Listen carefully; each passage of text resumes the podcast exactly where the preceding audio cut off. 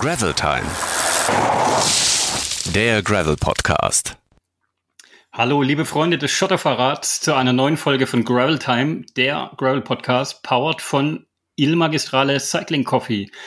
Die lieben Leute unterstützen uns bei unserer Sendung, was uns freut. Die unterstützen auch euch, wenn ihr dort ähm, Kaffee bestellt unter magistralecyclingcoffee.cc, dann bekommt ihr 20% Rabatt unter dem Code GravelTime20. Damit wollte ich die Sendung direkt beginnen.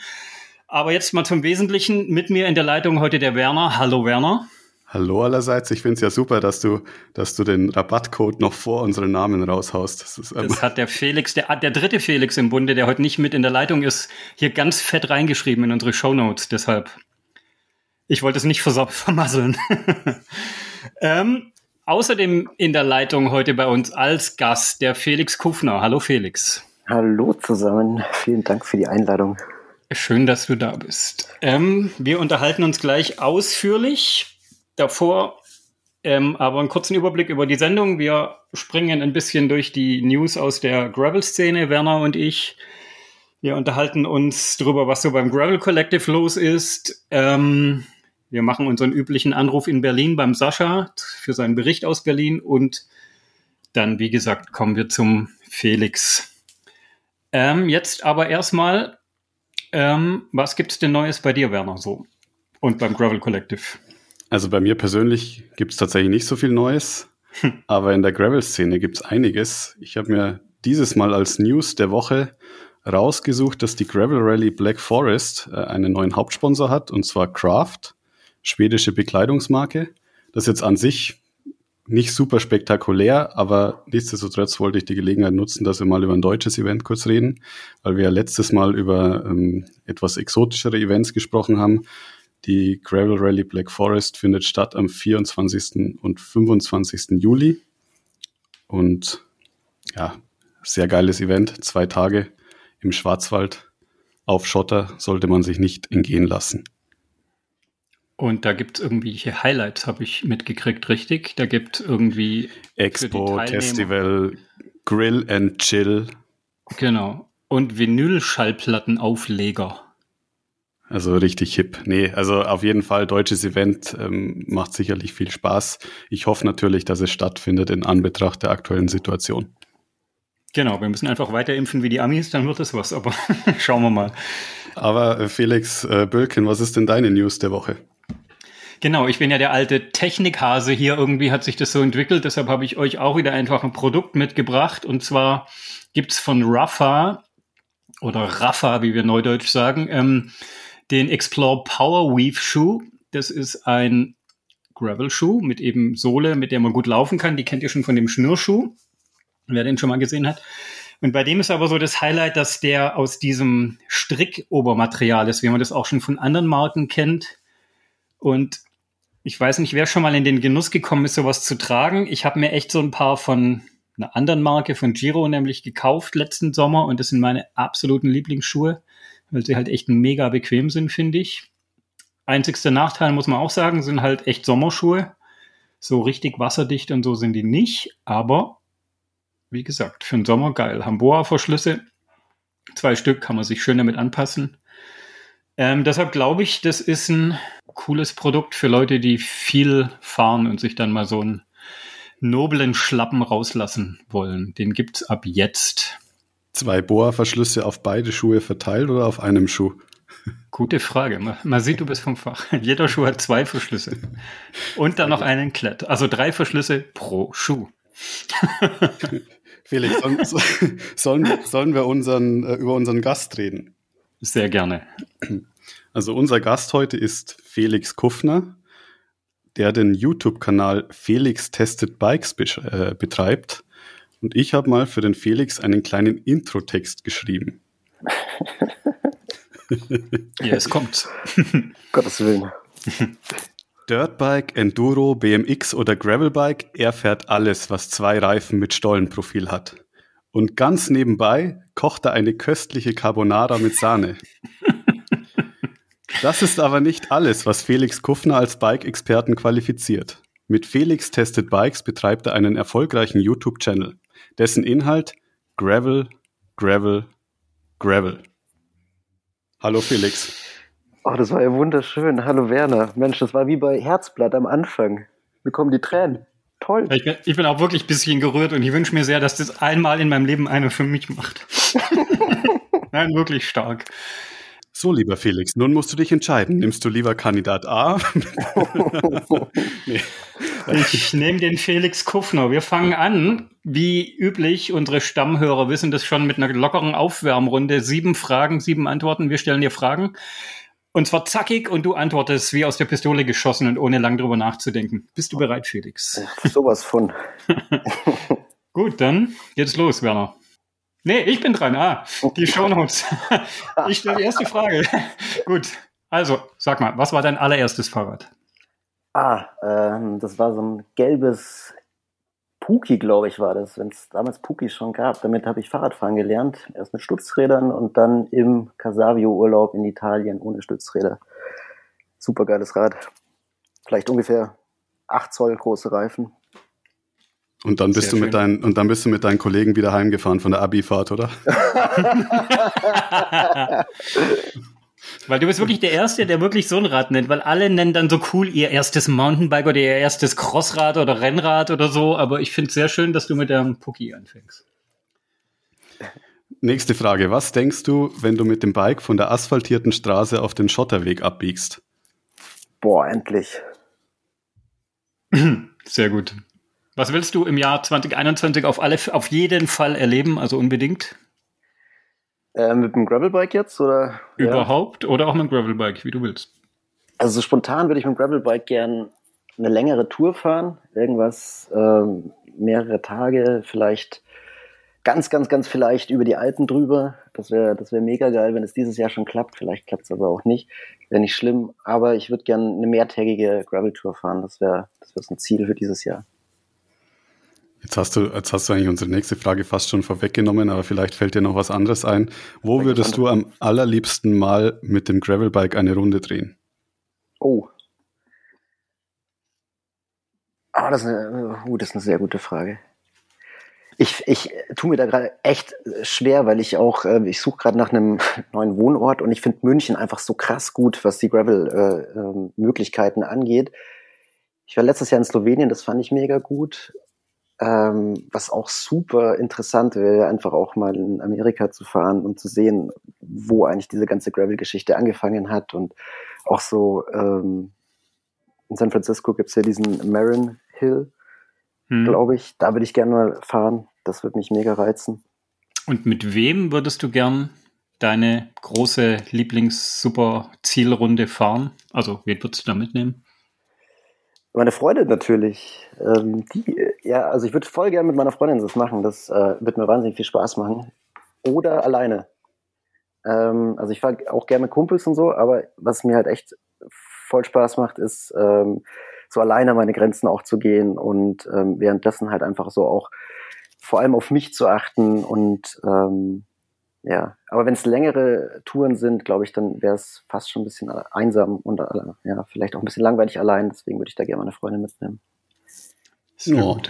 Ja, ja. muss, muss, ich jetzt sagen. Sie steht daneben. Zückt der Pistole. Ähm, wie ähm, normalerweise fragen wir als nächstes immer Bier oder Kaffee, aber ich äh, wandle die Frage für dich ein bisschen ab und zwar Kaffee oder Bärwurz. Ah, diese Bärwurzabende mit dir, das waren vielleicht. Also, Bär, also ich bin noch nie so abgestürzt wie mit deinem Bärwurz. Äh, und ähm, ich glaube, ich habe immer noch die Flasche. Die ist, ähm, die ist nach wie vor unangetastet, weil die, dieser Abend äh, auf der Eurobike, wann war das? 2018, 2017, wo wir mhm. ungefähr fünf von diesen Bärwurzflaschen getrunken haben. Aber nicht, dermaßen nicht, ausgeartet. Du kannst jetzt nicht sagen, dass wir zu zweit fünf Flaschen, das stimmt natürlich nicht. Das waren halt, das waren halt irgendwie zehn ja. Leute oder mehr. Ähm, aber das ist vielleicht jetzt nicht das Thema für den nächste Frage. Äh, nächste Frage. ähm, Gravelbike, mit oder ohne Motor?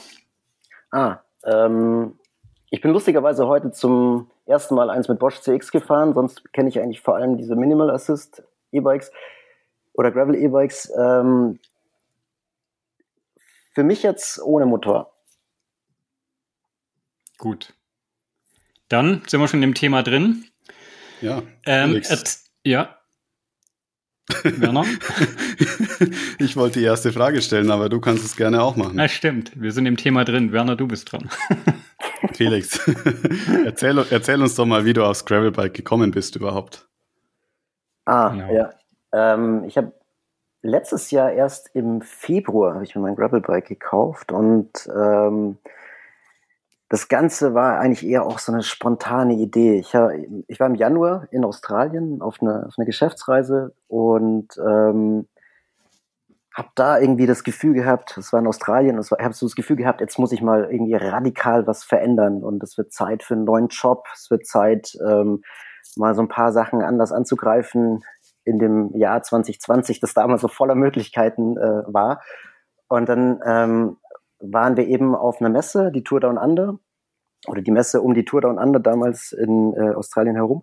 Das war in Melbourne und da war ein äh, Journalist und ich habe mit dem recht lange gesprochen und das hat sich dann herausgestellt, dass es der Gravel Cyclist war, der auch so einen YouTube-Kanal betrieben hat und der hat mir dann, ähm, also ich habe ihm halt ein bisschen was damals über Fazur erzählt, da, da habe ich dafür habe ich gearbeitet und er hat mir eigentlich ähm, ja, fast eine Stunde lang was über das Gravelbiken erzählt. Und nach dieser Unterhaltung dachte ich mir so, wow, irgendwie könnte das voll mein Ding sein. Und dann, dann habe ich so geschaut, was für Räder erhältlich sind und ähm, was die kosten, was die können und überhaupt keinen Plan gehabt. Und dann habe ich auf eBay Kleinanzeigen ein Rad gefunden, ähm, das auch ja super erschwinglich war. Also es war ein gebrauchtes Rad, Rondo Root All 2 für 1200 Euro. Und ähm, ja, dann habe ich so ein bisschen gegoogelt und habe gesehen, hey, das könnte mir eigentlich passen.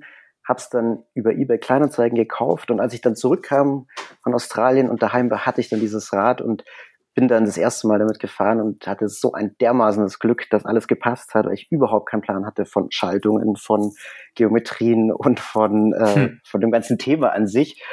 Ähm, aber ich bin nach wie vor mega glücklich mit dem Rad und das war ein super Einstieg und seitdem fahre ich Gravelbike. Lustig. Aber du bist davor Tatsache noch nie auf so einem Rad auch nur gesessen, oder?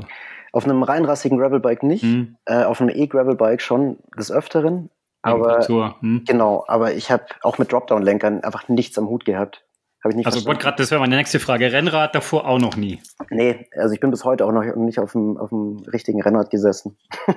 aber du bist schon Fahrrad gefahren viel oder bissle oder? Ja, also ich bin ganz, ganz lange BMX-Rennen gefahren. Ich habe mit sieben Jahren mit BMX angefangen, ähm, habe das dann auch eine Zeit lang so semi-professionell betrieben mit richtig viel Training, viermal die Woche im Fitnessstudio, zweimal die Woche auf der Bahn, dann zusätzlich noch Sprints und am Wochenende dann immer irgendwelche Rennen in ganz Deutschland gehabt und ähm, war dann auch ja so ein bisschen erfolgreich. Dann mit 16 war ich deutscher Meister und dann habe ich dann zu dem Zeitpunkt dann die Entscheidung halt getroffen, das Ganze nicht weiterzumachen, sondern mich eher auf die Schule zu konzentrieren.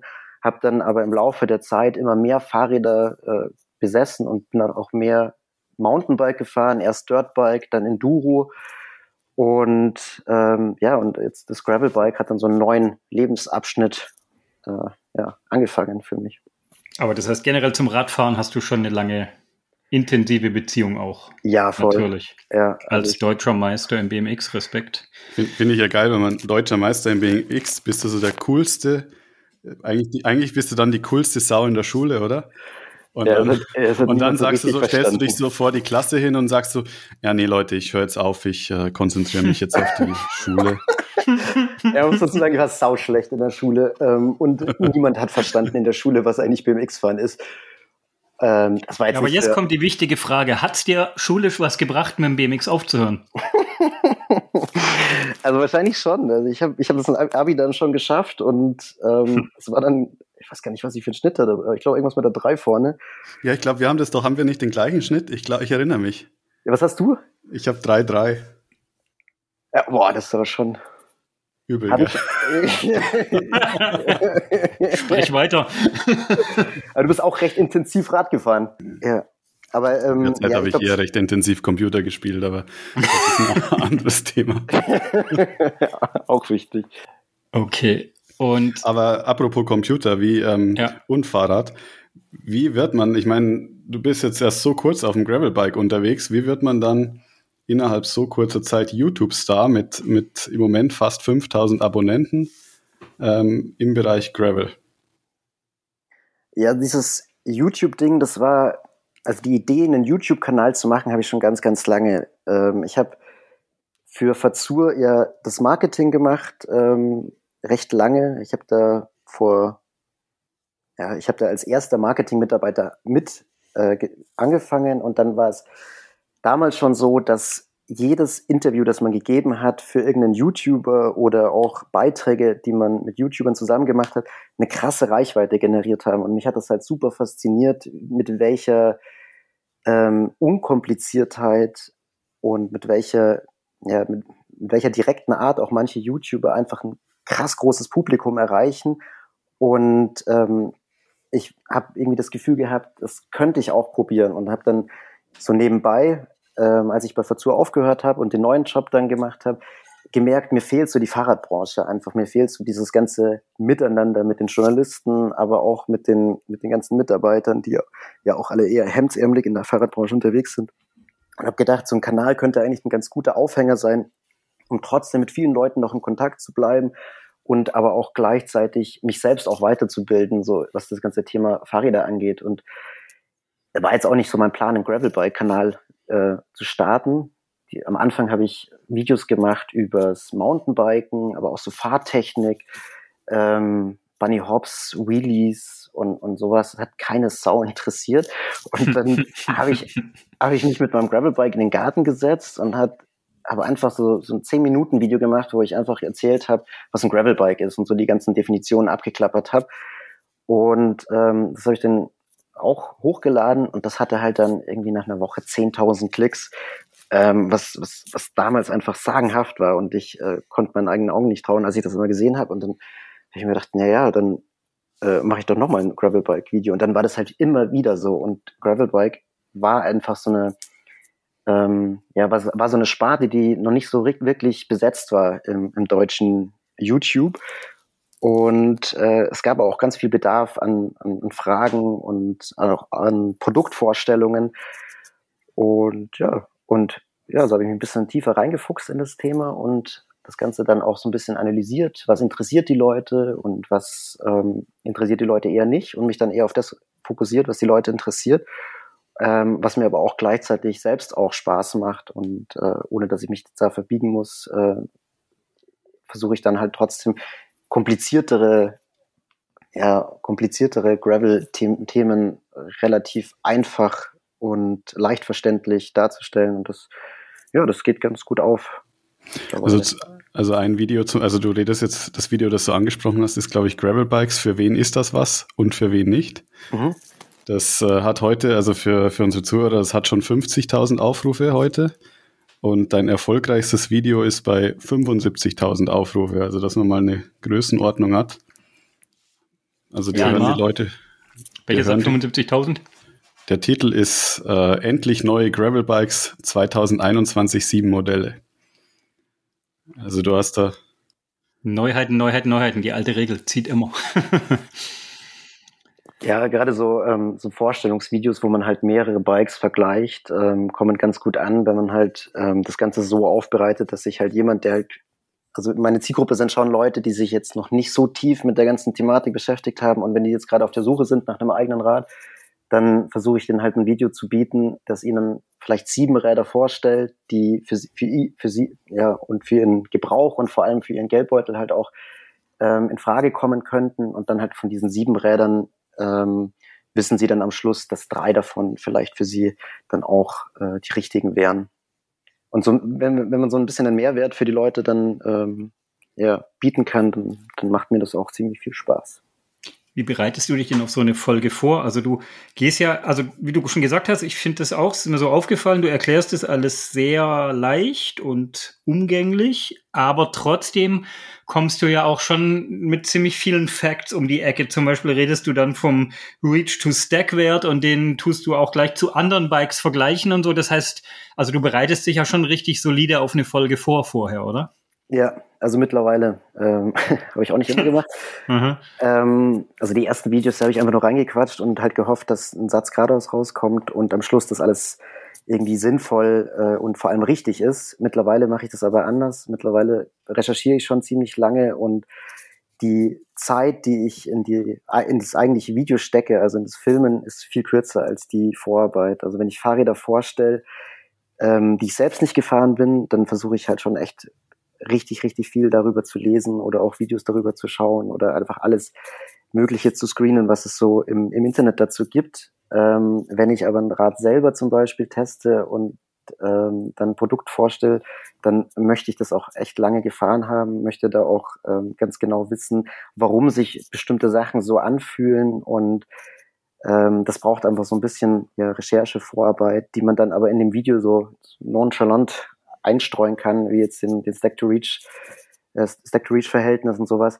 Ähm, das ist was, mit dem der Einsteiger jetzt nicht unbedingt was anfangen kann, denke ich, aber das holt dann wiederum die ab, die schon sehr, sehr viel tiefer in der Materie sind, die sich das dann trotzdem anschauen können. Und ähm, also ich versuche immer, dass es vom, vom Level her eigentlich die Leute packt, die keine Ahnung von der ganzen Technik haben, und die Leute, die sich extrem gut auskennen, dass es die nicht verschreckt und die sich denken, Alter, der Typ hat ja überhaupt keine Ahnung von Fahrrädern. Hm.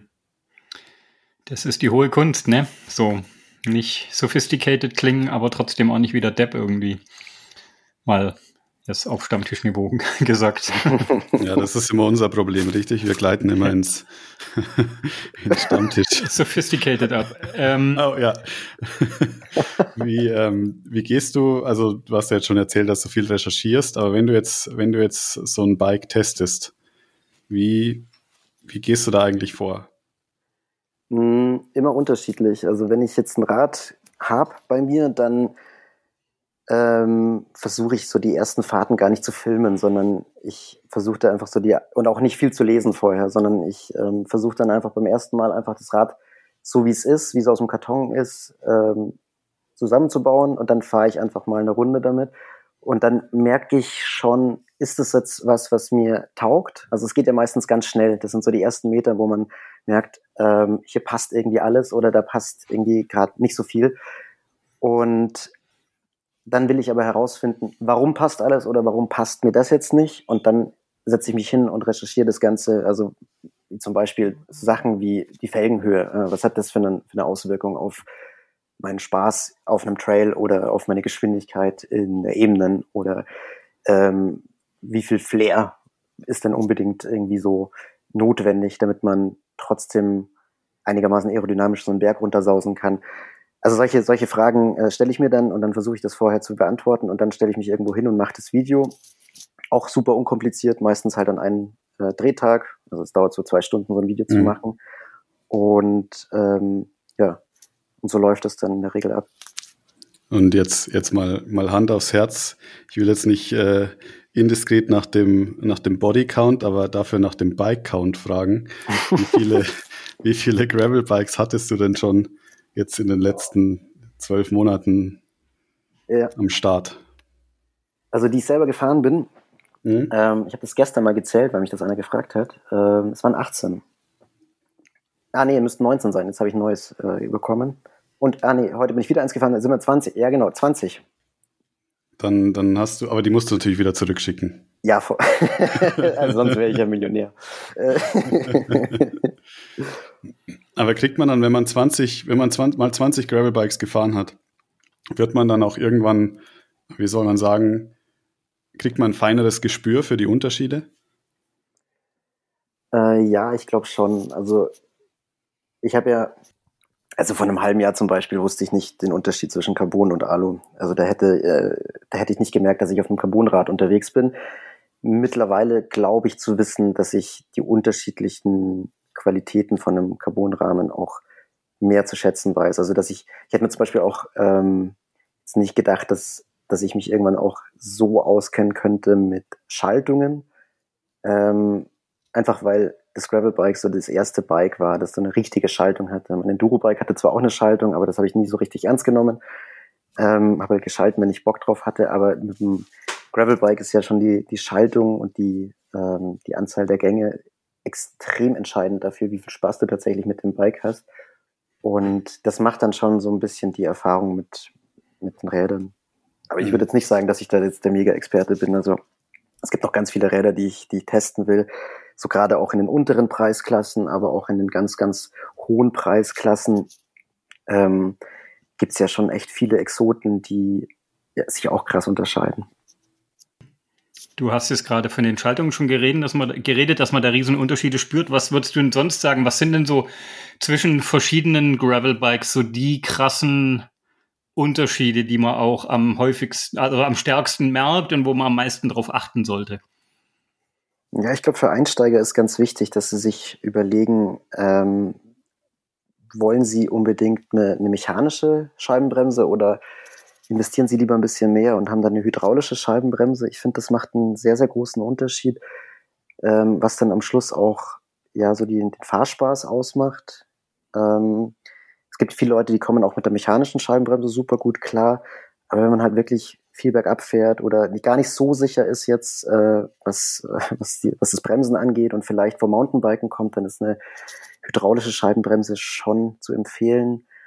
Ähm, was halt sonst noch einen großen Unterschied macht, ist die Art und Weise, wie das Rad konzipiert ist. Also es gibt ja so ganz vereinfacht vielleicht so zwei Hauptaugenmerke, die sich die Hersteller so auch ähm, rausgepickt haben für ihre Zielgruppen. So die einen, die eher vom Rennrad kommen, die doch sehr eine sehr sportliche Körperhaltung auch bevorzugen. Und dann gibt's dann die, die vielleicht eher komfortabler und aufrechter fahren wollen und wenn man das vorher für sich klärt, wer, äh, welche Art von Fahrer man ist, dann, ähm, dann kann man das schon ziemlich stark eingrenzen, welches Bike dann auch für einen das Richtige ist. Und dann kann man darauf natürlich auch aufbauen und sagen, welchen Werkstoff möchte man, Carbon, Alu, Stahl, Titan, was weiß ich. Und ja, das sind also die größten, die größten Unterschiede, glaube ich, sind tatsächlich Schaltung, Bremse und Geometrie ein so ein Megatrend oder wo so in meiner Wahrnehmung die meisten Leute oder auch am ersten drüber reden, sind die Reifen. Mhm. Auch so jetzt, weil es ja da auch so zwei Grundrichtungen gibt, 650B mit eben mehr so wirklich fetten Walzen oder eben 700C Lauf, also klassische Rennradfelgen, wo die Reifen dann zwangsläufig schmaler sind. Wie siehst du das? Würdest du auch sagen, dass das so ein Megatrend ist? Oder also die Reifen da, dass das auch so auseinandergeht? Oder wie siehst du da so die Entwicklung und was würdest du den Leuten da sagen, auf was sie da, an was sie sich da orientieren sollen? Ja, also der richtige Reifen ist schon, schon wichtig. Ähm, also nicht mal der richtige, das ist klar, aber so auch mal diese Grundfrage, 27,5 Zoll oder also, 28 Zoll, ist ja so ein Grundding irgendwie. Ja, also ich bin da noch nicht so tief drin in dem 650B-Game. Also wie, ich, ich glaube, was ich jetzt bis jetzt so aufgeschnappt habe und was mir auch so Leute widerspiegeln, die ein bisschen kleiner sind, ähm, die sagen, dass sie mit 650B super gut zurechtkommen aus irgendeinem mhm. Grund. Ähm, ich bin selbst gar, also ich bin glaube ich noch, nee, ich bin noch gar nicht 650B gefahren. Das ist auch so ein Thema, was ich dieses Jahr angehen möchte, dass ich mich da so ein bisschen mehr reinfuchs. Ähm, womit ich mich gerade ziemlich beschäftige, ist so die Reifenbreite. Ähm, also mir machen ähm, so Reifenbreiten, ich habe gerade einen, einen Rad da mit einer 42, wir haben einen 42er äh, Reifen äh, mit 700C. Ähm, das macht mir schon wahnsinnig viel Spaß, äh, weil halt auch der, der Grip einfach im Gelände da ist und trotzdem der Rollwiderstand nicht, nicht so extrem ist. Ähm, aber ich habe auch ein anderes Rad gerade da, das hat nur einen 35 mm Reifen und das eher so für Geschwindigkeit aus.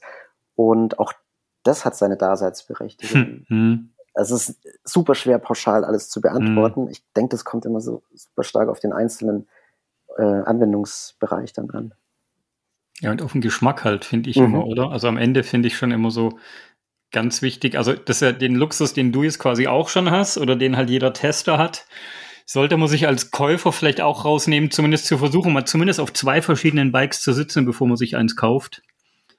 Weil ich finde, ja, irgendwie immer erstaunlich, dass halt, ja, auf ganz viele Sachen gibt es ja jetzt nicht die pauschale Antwort, sondern halt einfach Geschmackssache auch eine Riesenrolle spielt so.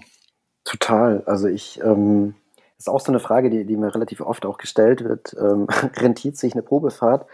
Und ich sag ja. Also wenn mhm. ihr 100 Kilometer zum nächsten Händler fahren müsst, dann ist das immer noch, glaube ich, besser, als wenn ihr das falsche Rad bestellt, darauf mhm. sechs bis zwölf Wochen wartet, dann baut ihr das Ding auf, dann ist das irgendwie eine Rahmennummer zu klein und dann äh, seid ihr zu faul, das zurückzuschicken.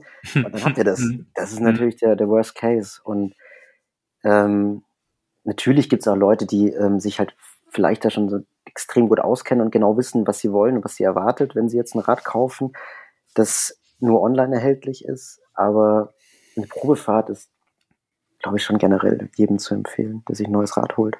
Das würde ich Ein eh wahrer Satz, ja. gen generell sagen. Das sind für, so die zwei Dinge, wenn mich Leute fragen, was sind immer, was sie beim Radkauf beachten sollten. Das ist immer erstens die Probefahrt und zweitens investieren nochmal 100, 200 Euro in eine richtig gute Sitzpositionsanpassung. Mhm. Das sind so, das sind so zwei Sachen, die, die viele Leute nicht machen, aber die so viel Unterschied machen.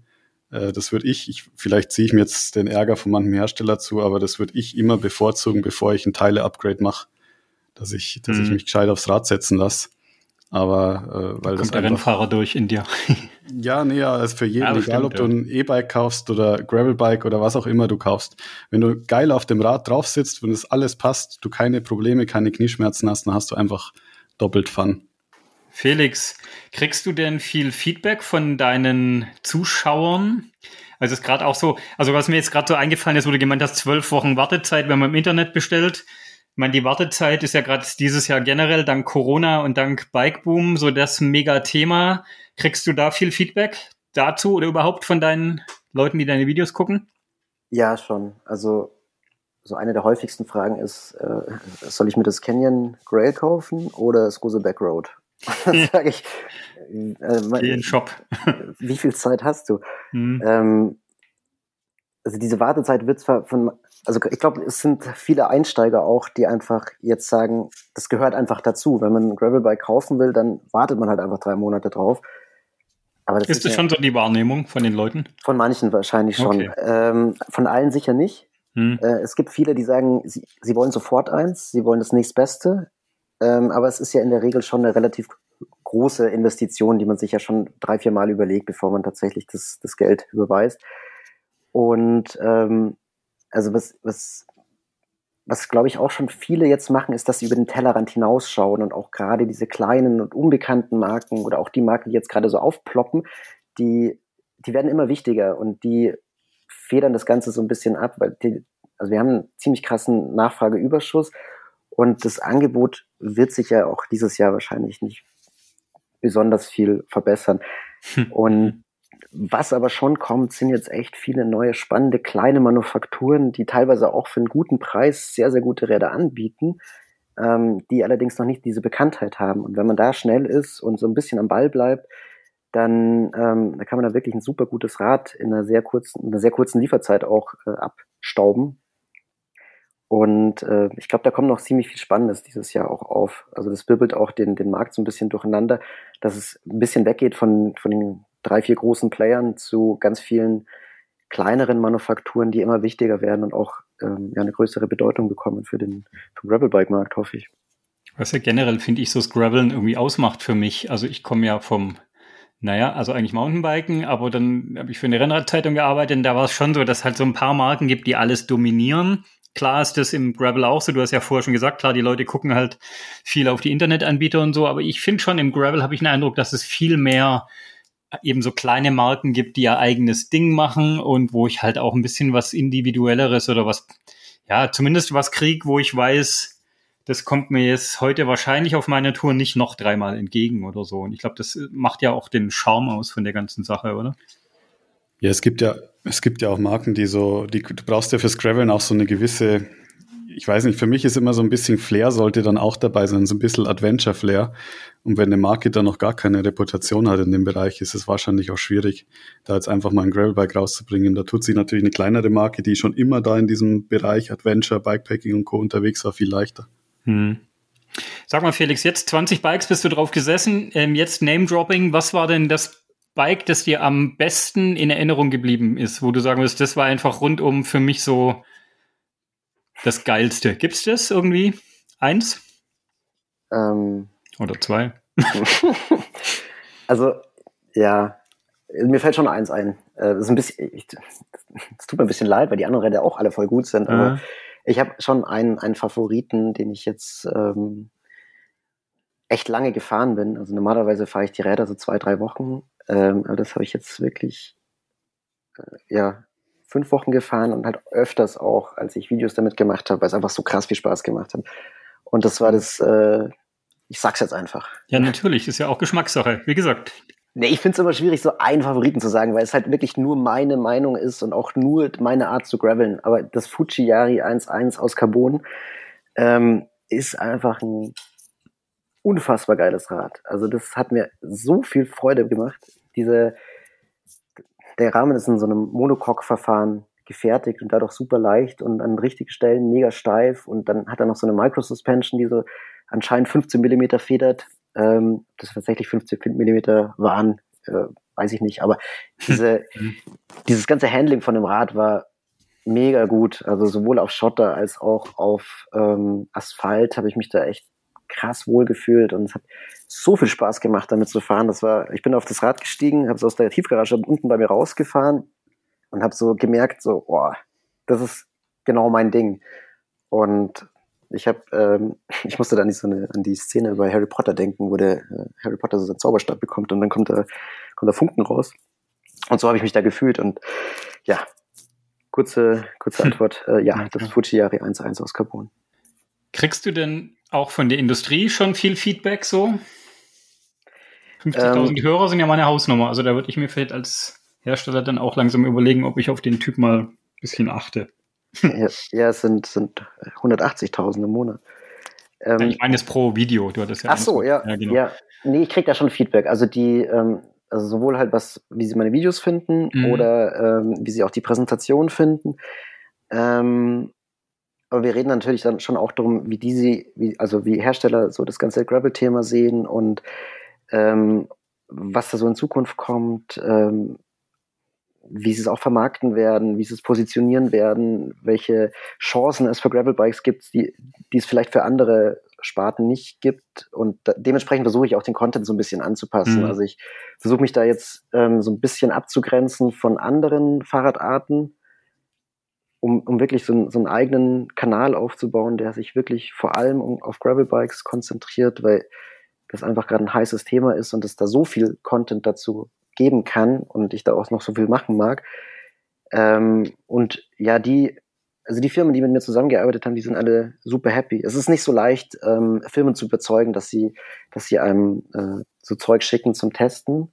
Ähm, also bei manchen muss man das schon, jawohl, man muss ja zwei E-Mails schreiben.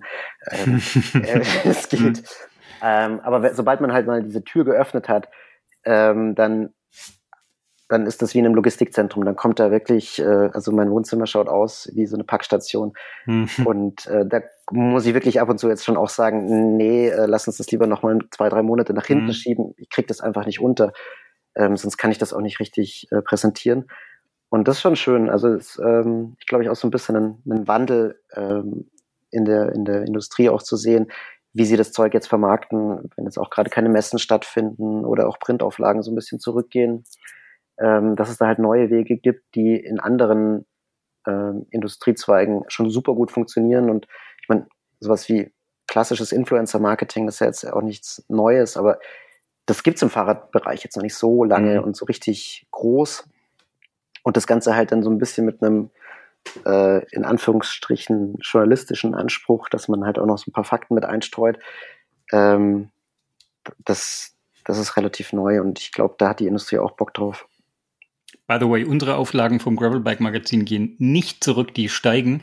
Ähm ja, das kann ich mir vorstellen. Mega geiles Magazin. Äh, Glückwunsch dazu. Ja, danke. Nein, nein, Gott, ich muss jetzt nur kurz loswerden. Ähm, aber ich wenn du es gesagt hast. Die nächste Aufgabe erscheint am, am 27. oder 28. April, richtig? Richtig. Ähm, Eins interessiert mich noch. Du hast ja gesagt, die Industrie erzählt ja auch relativ viel, was denn so kommt. Jetzt musst du kein Name-Dropping machen und keine Marken nennen, aber was kommt denn in Zukunft? Wie sieht ein Gravelbike aus in einem Jahr oder in zwei oder in drei? Ja, also viele Hersteller werden jetzt mutiger. Ähm, also die, die Versender haben schon mal einen ziemlich guten Job gemacht, so ein Gravelbike einfach so eigenständig zu positionieren, aber manche andere Hersteller waren dann noch so ein bisschen vorsichtig dem Buben gegenüber und äh, haben das eher rennradnah äh, positioniert oder versuchen auch mit den Gravelbikes so den, den Rennradkäufer so ein bisschen abzufischen. Ähm, und ich, also was ich so höre, ist, glaube ich, dass, dass es einfach eine, eine riesengroße Sparte werden wird. Also manche sprechen sogar davon, dass es eine große Sparte, also irgendwann so groß sein wird wie Mountainbikes. Wahrscheinlich nicht in zwei, drei Jahren, aber vielleicht in zehn.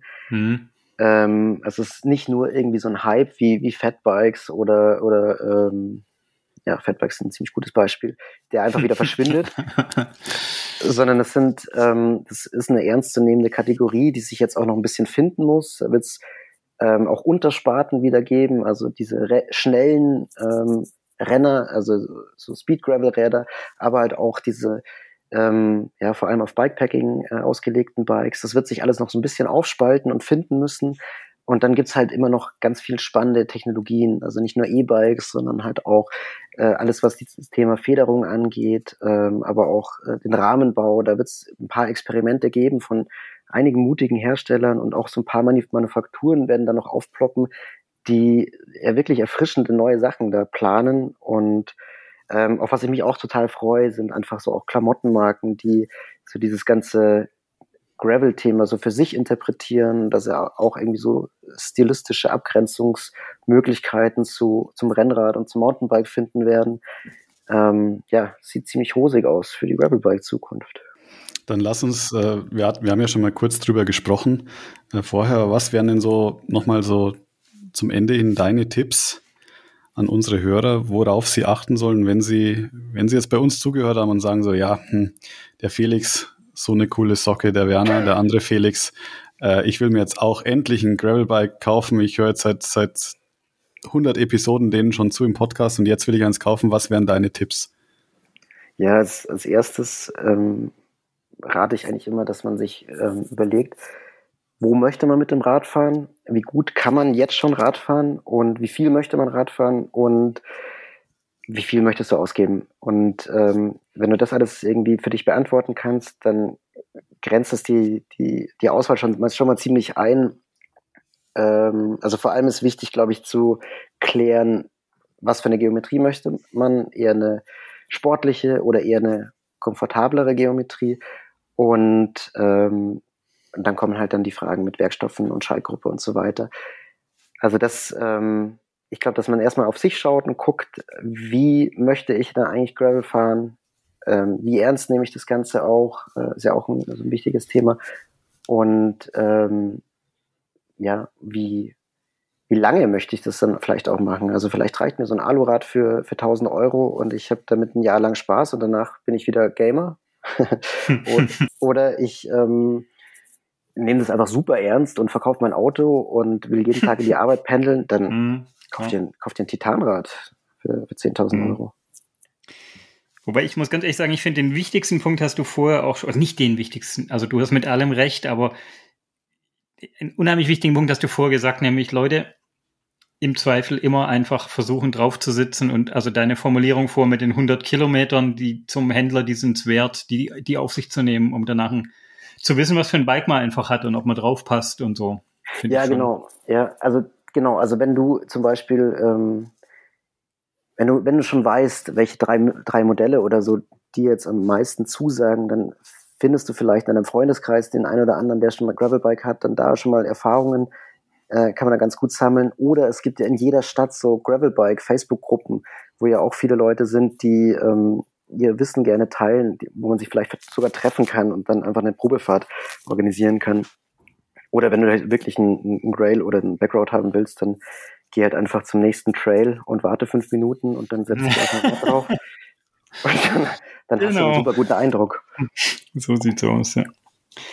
Felix, vielen Dank für die Zeit, die du dir genommen hast. Das war, glaube ich, sehr interessant. Mega, sehr, sehr gern. Vielen Dank ähm, für eure Zeit. Ihr findet den Felix auf YouTube unter Felix Tested Bikes. Das ist sein Kanal und ich finde, der ist absolut sehenswert. Deshalb, Leute, wenn ihr mit dem Podcast fertig seid, schaut euch das an. Davor rufen wir aber noch kurz in Berlin an beim Sascha, oder Werner? Genau.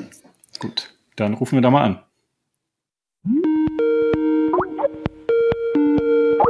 Mahlzeit, der Sascha. Hallo Sascha. Hallo, Hallo Berlin. Sascha. Ey, Felix und der Werner, beide zusammen. Super. Ja, der andere Felix ist nicht da, aber wir haben ja immer genug Felixe in petto. Das ist unsere Stärke. nee, stimmt, dann kommen wir vielleicht heute mal ohne Alarv aus oder so. Ja, auf alle Fälle. Sascha, wie ist die Lage in Berlin? Oh, war eine anstrengende Woche. Die ja schon, was haben wir? Wir haben ja erst Dienstag, oder? Ich wollte gerade sagen, liebe Zuhörer, wir nehmen am Dienstag auf, abends. ja, ich rechne ja immer mit, mit seit der letzten Aufnahme die, die Zeit. Okay. Nee, Neues gibt's. Äh, ich habe mich äh, probiert, ein Lenkerband selber zu wickeln bei mir und meiner Freundin. Mhm. Aber schon am Lenker, oder? ja, nein, welch, sind, wir jetzt, sind wir in dem Gravel-Podcast oder in unserem Darkroom-Podcast? Weiß ich jetzt gar nicht. Ja, ja, Entschuldigung, das streichen wir. Also, Weiß du ich hast Lenkerband. Auch nicht. Ich habe nur die Aufnahme angemacht, aber so richtig bin ich mir da nie so sicher bei uns. Du hast, du hast Lenkerband an eure Lenker wickeln wollen und? Ja, genau. Wir probieren so ein paar Lenkerbänder gerade für den Club ein bisschen aus und na, ich, ich habe es vorher noch nie gemacht. Das ist schon ziemlich tricky. Vor allem je dicker das Lenkerband wird, ähm, umso mehr mhm. Falten trifft es natürlich. Also es ist schon sehr, ja, vor allem, wenn du wieder das Lederne mit den Noppen gewickelt hast, da weiß man nicht, das ist immer ganz schwierig. Du ja. bist wieder woanders, genau. Du bist wieder woanders. Ähm, ja. In Schweden laufen die Uhren anders, liebe Leute. Ähm, ja. gut, der alte Trick ist ja beim Lenkerband, wie du jetzt wahrscheinlich weißt, die Spannung immer hochhalten. Ja, aber auch nicht zu hoch, wenn du zu sehr reißt bei diesen ganzen elastischen Bändern. Dann Wir haben zack. uns ja nur äh, Bänder geholt, die ähm, in Anführungsstrichen fürs Gravel gemacht wurden oder mhm. fürs Gelände. Also nicht ultra dünne, sondern alles so, sagen wir mal, ab 2,2 Millimeter aufwärts. Ähm, und da, so, da steht zumindest in den Anleitungen immer drin, schön Spannung, wie du gerade sagst, aber natürlich auch nicht zu viel. Mhm. Stimmt. Wenn die Spannung weggeht. Oder, oder der, der, der Fluff, ja, die der Dämpfung. Fluff. Äh, was ist denn dein Lieblingsband gewesen oder ist überhaupt dein Lieblingsband? Ja, wir sind noch mitten dabei. Wir haben jetzt hier, glaube ich, sieben verschiedene. Ich hatte jetzt am Wochenende ähm, das Lizard Skin DSP 3,2.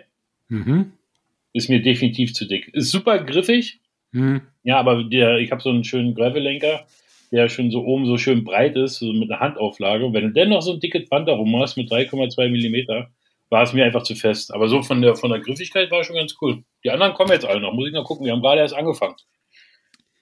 Ähm, ist, hm? ist dir auch schon mal aufgefallen, dass die griffigen Bänder alle mega gerne verdrecken und man den Dreck nicht mehr so gut rauskriegt? Ist irgendwie so meine Erfahrung, was ja, das, angeht. Das kenne ich auch gut. Allererste Lenkerband war extrem griffig. Aber da ist ja alles hängen geblieben. Das hast du auch kaum noch sauber gekriegt. Also wie, mhm. kennst du diese Klatschhände von Kindern, die du früher an die, an die Fensterscheibe geworfen hast? ja, ja, die ja, haben auch immer diesen Dreck gesammelt. Und so kommen jetzt diese, diese super, äh, weiß ich nicht, was die da reinspielen. Klassiker ist, wenn du, wenn du eine Reifenpanne hast unterwegs, dann das, das Ding flickst bei so einem Wetter, wie wir es jetzt gerade haben, so Frühjahrswetter, und ein weißes Lenkerband hast. Kannst, du gleich, kannst du gleich ein neues dann dran wickeln danach. Ja, aber Lenk wir hatten ein weißes Lenkerband. Das ist doch nur für Fahrräder, die an der Wand hängen, oder? Danke. Ich wollte gerade nämlich fragen, ja. wichtige Style-Frage. Weißes Lenkerband, ist das eigentlich, also das ist doch voll 2003, ich, oder? Ich weiß, aber ich komme aus der 2003 Rennrad-Generation und da war das halt mhm. halt cool und ich stehe immer noch drauf. Nicht am Gravelbike, aber am Rennrad habe ich es noch. Aber tatsächlich, ohne Witz, hat mir auch äh, ein Hersteller ein weißes Band geschickt. Okay. Aber er wusste schon, dass du Gravelbike fährst. Ja, ja. Aber ich, glaube, mhm. ich glaube, es liegt einfach nur daran, an dieser Situation, ähm, dass sie einfach nichts liefern können. Ist wirklich so. Das hat sich mhm. auch wieder bewahrheitet. Wir wollten, es wollten noch unheimlich viele mitmachen, haben aber gesagt, ey, tut mir echt leid, selbst ein Lenkerband können wir dir gerade nicht schicken. Wir haben nichts. Ja? Und gerade die Schwarzen sind natürlich alle weg. Also ich habe viele bunte da gerade. Mhm. Schwarzen wiegt mir natürlich zum Schluss auf. Mhm. genau. Und sonst so, Sascha, wie läuft's mit, äh, wie läuft's mit den Dolomiten? Mit den Dolomiten läuft es äh, hervorragend. Also wir sind jetzt bei elf Plätzen, die weg sind. Neun haben wir noch. Hätte ich nie gedacht, dass es so schnell geht. Auf www.thegravelclub.com könnt ihr euch gerne weiter informieren, wer noch Interesse hat. Und so wie es ausschaut, ist es fast halb halb bis jetzt äh, Männlein, Fraulein. Fast. Sehr gut. Also ich glaube, das Verhältnis ist 5 zu 6 im Moment. Fünf Frauen, sechs Männer. Wenn, wenn Klingt wenn ich das so. Sehr gut. Ja, finde ich auch. Finde ich äh, sehr hervorragend sogar. Ja. Auch die Leistungsklassen scheinen, soweit wie ich mit den Leuten immer gesprochen habe und die, die ich schon kenne, sehr, sehr gemischt zu sein. Weil die Frage kam jetzt immer wieder, wie ist denn der Leistungsanspruch da in den Dolomiten? Dann nehme ich immer mich als Beispiel, gar keine hm. Leistung. Sascha, wie viele Leute kennst du denn schon und wie viele sind völlig unbekannt dir? Von was? Von den Angemeldeten. Wie viel ich von denen kenne, inwiefern. Ja. Oder kennst du alle schon so ein bisschen durch dies und das? Ja, du, kennst doch, du kennst doch jeden Graveler in ganz Deutschland. Jetzt erzähl uns doch nichts. Ja, aber das konnten wir jetzt ja hier nicht so sagen. Dann heißt es ja gleich wieder NSA. Ja? GDPR, Datenschutz. Ja. ja. von Instagram kenne ich die wahrscheinlich äh, irgendwie alle. Ja, aber persönlich kenne ich vielleicht zwei oder drei. Okay. Cool. Klingt gut. Liebe Leute, neun Plätze sind noch frei. Unter Sascha, sag's nochmal, deine Chance. Nochmal, www.thegravelclub.com könnt ihr euch voll informieren. Wenn ihr Fragen habt, schreibt mir einfach eine Nachricht. Genau, auf den sozialen, äh, auf den verschiedenen Kanälen meine ich. Und damit verabschieden wir uns aus Berlin, würde ich sagen. Und in zwei Wochen ähm, hoffe ich, alle Plätze sind weg. Also ich hoffe es für dich und die Veranstaltung. Ja, für euch habe ich ja noch zwei geblockt. Ja, also für dich und Werner. Und äh, will euch ja mal leiden sehen. Denn nicht nur quatschen, sondern auch mal fahren. Das ist genau das Thema, ja. Leiden. Also, ich wünsche euch viel Spaß und ich freue mich auf den Hammerwitz von Werner nachher. Ja? Sascha, viel Spaß bei gute Zeiten, schlechte Zeiten. Danke, tschüss. Ja, danke, tschüss. Ciao. Das war's aus Berlin. Danke, Sascha. Ähm, danke, Felix Kufner, nochmal für deine Zeit und die vielen schönen Einsichten, die du uns gegeben hast. Wir kommen zum Ende, Werner, oder? Ja, ja, aber eins haben wir noch. Eins haben wir noch. Einen habe ich noch. Und zwar hat sich der Sascha ja gerade was gewünscht und da kann Stimmt. ich natürlich nicht widerstehen. Der Witz der Folge. Herr Übrigens, Ober. Il Magistrale sponsert uns. Kaffee. Okay, jetzt kommt der was, Witz, damit ihr die Kurve habt. Das heißt, ist die Pointe schon im. im nee. Also nochmal der Witz von vorne jetzt. Ja. Herr Ober, mein Kaffee ist kalt. Naja, wenn Sie etwas Warmes möchten, dann müssen Sie bei uns Bier bestellen. Schönes Ding. Prost, Jungs. Ein kleiner Karlauer für unseren, für unseren Sponsor Il Magistrale Cycling Coffee. Genau, Magistrale Cycling Coffee, 20% Rabatt mit dem Code Gravel20. Danke fürs Zuhören, danke Felix, danke Werner. Ähm, Stopp, Gravel Time 20. Gravel Time 20. Sehr gut. Ja, wir haben uns an deinen Tipp gehalten und warmes Bier getrunken. Deshalb kommen wir es zum Ende und machen die nächste Gravelbike-Ausgabe fertig. Ähm, die nächste Folge von dem Podcast hört ihr in zwei Wochen am Donnerstag. Vielen Dank und tschüss. Gravel on. Ich war, ich habe früher immer Marienhof und äh, Verbotene Liebe geschaut.